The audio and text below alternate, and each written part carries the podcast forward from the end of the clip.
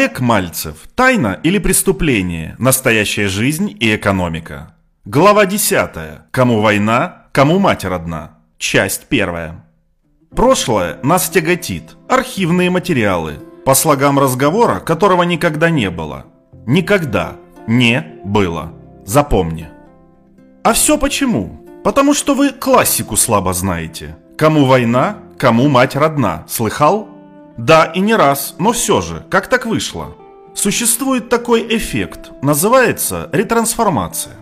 В современном мире демократических ценностей я это называю эффектом Германии. Вот ты приезжаешь в Германию, и тебе там хорошо, а в Баварии на Рейне еще лучше. Там душевно.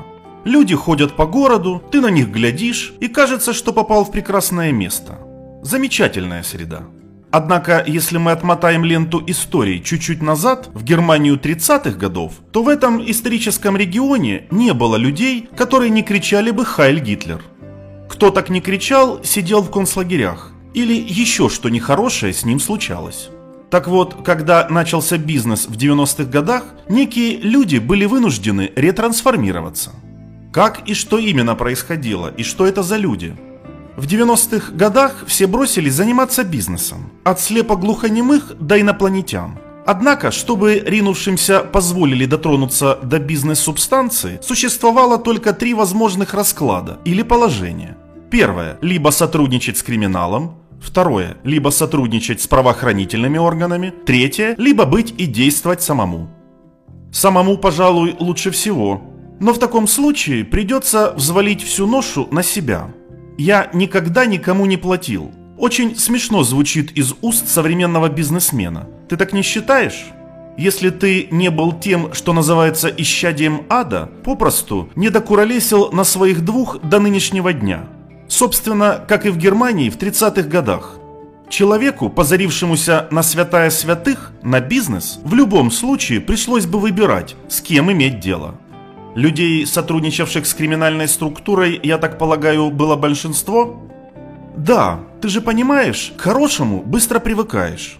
Вспоминая пару десятков человек порядочных, которые искали и нашли достойную криминальную структуру, которая с ними и работала, и пребывала в очень хороших отношениях. Таких я знаю немало, причем особые сподвижники чуть ли не причисляли своих криминальных авторитетов-покровителей к лику святых. При таком подходе у человека под крышей жизнь была достаточно благополучна.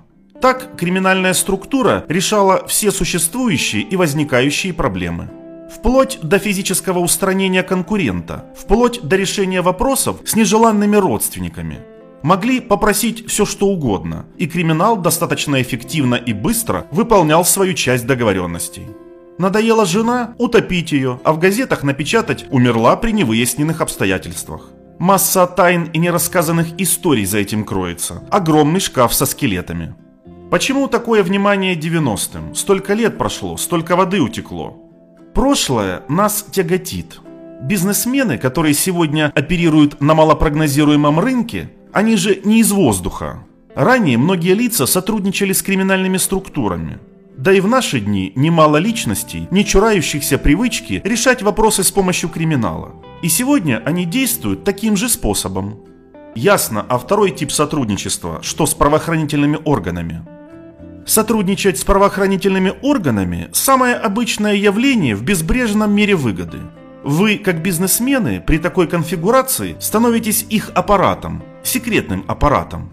И потом они, безусловно, помогают в жизни и деятельности – были такие люди, действительно не сотрудничали с криминалом, сотрудничали с правоохранительными органами. И правоохранительные органы решали многие пикантные и негласные вопросы. А третий тип. Те, что не сотрудничали ни с криминалом, ни с правоохранительными органами, их было очень мало, этих людей. Но у них были отдельные структуры, с которыми обычно ни криминал, ни правоохранительные органы связываться не хотели. К слову, фильм «Время жестоких». Погляди на ютюбе. Крайне полезная и занятная вещь. Лично я пересматривал его не менее 50 раз и до сих пор теряюсь в догадках, как и кто разрешил в России выпустить этот фильм. Да похоже, его уже нет на ютюбе.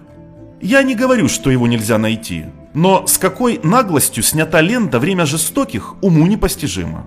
Такое впечатление, что какие-то товарищи специально сняли учебник, как нужно грамотно решать вопросы, как заниматься бизнесом, как убивать людей.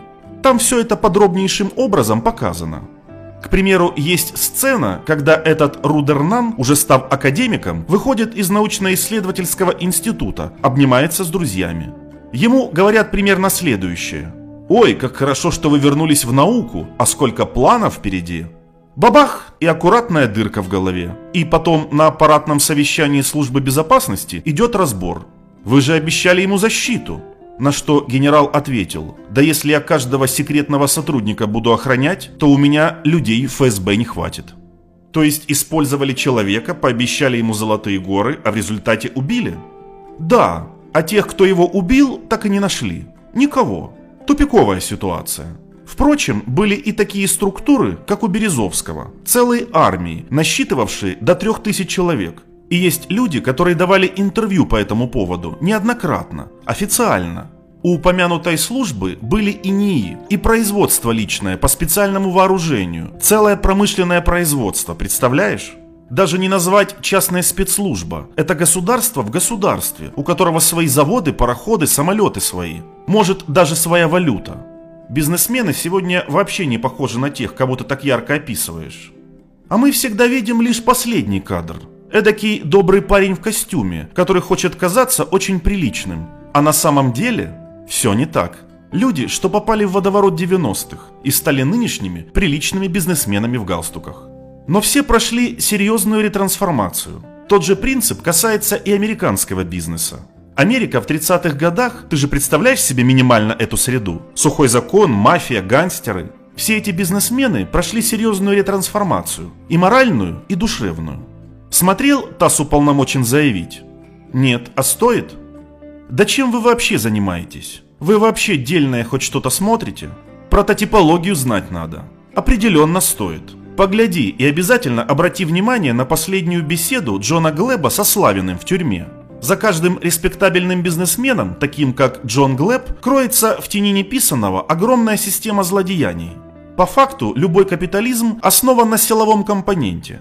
И очень многие сегодня страстно желают забыть все прошлое. Поганое и нелицеприятное прошлое. Далеко ходить не надо, Одессы достаточно. Начинаем с первого лица и далеко в исследованиях ходить не нужно. Останавливаемся и больше ничего не обсуждаем. Киев-Днепропетровск – то же самое. Если найдете фотографии мэров нынешних в 90-е годы, одних только этих публичных материалов достаточно, чтобы сделать все выводы. И факт остается фактом. Все властные люди прошли серьезнейшую морально-психологическую ретрансформацию. И эти люди все негодяи. До одного. И любого бизнесмена выбери, отмотай ленту его жизненной истории назад, и получишь остросюжетный триллер. А ты думаешь, почему, когда бизнесмены в политику идут, компромат тут же летит в интернет? Причина банальна. Скелеты в шкафу. К слову, есть писатель знаменитый на постсоветском пространстве Чингис Абдулаев, и у него целая серия написана про негодяев. Закон негодяев, время негодяев. Абдулаев наглядно доносит до читателя в своих книгах, что война – это заговор негодяев против нормальных людей. Со временем и был сформулирован закон негодяев – предай быстрее, чем предадут тебя. В этой серии все расписано. И как негодяи пришли к власти, и как остались, и почему ничего не поменялось. По сути, не позволить себе мешать иметь некий уклад жизни можно только одним единственным способом – силовым. А если ты никогда негодяем не был? Знаю такую историю. Жил да был один парень, ковырялся в своих темах, никого не трогал. Но слишком, видимо, все ладно было у этого парня. Запомни, обязательно найдутся люди, которые захотят оторвать такого парня от дел правильных. Всегда находятся люди, которые просто так, без всякой причины, начинают мешать вам жить. И в таком переплете остаться в статус-кво очень сложно. Так и что делать? Итак, появятся люди, которые захотят испортить жизнь. Соответственно, возникнет два варианта в этой ситуации. Первый. Говоришь «я сдаюсь». Или второй. Говоришь «хотите жизнь мне испортить». Увы, я вам не доставлю такого удовольствия. Это я вам испорчу жизнь. Дальше выбираете вариант. Либо вы ввязываетесь в войну, притом такую суровую и длительную, а не просто так, как в голливудском фильме. И в этой войне либо побеждаете, либо вас больше нет. Именно. И вот гляди, каков прелюбопытнейший итог. Ключевой фактор бизнесмена – не деньги зарабатывать, а остаться этим самым бизнесменом. Остаться в рамках.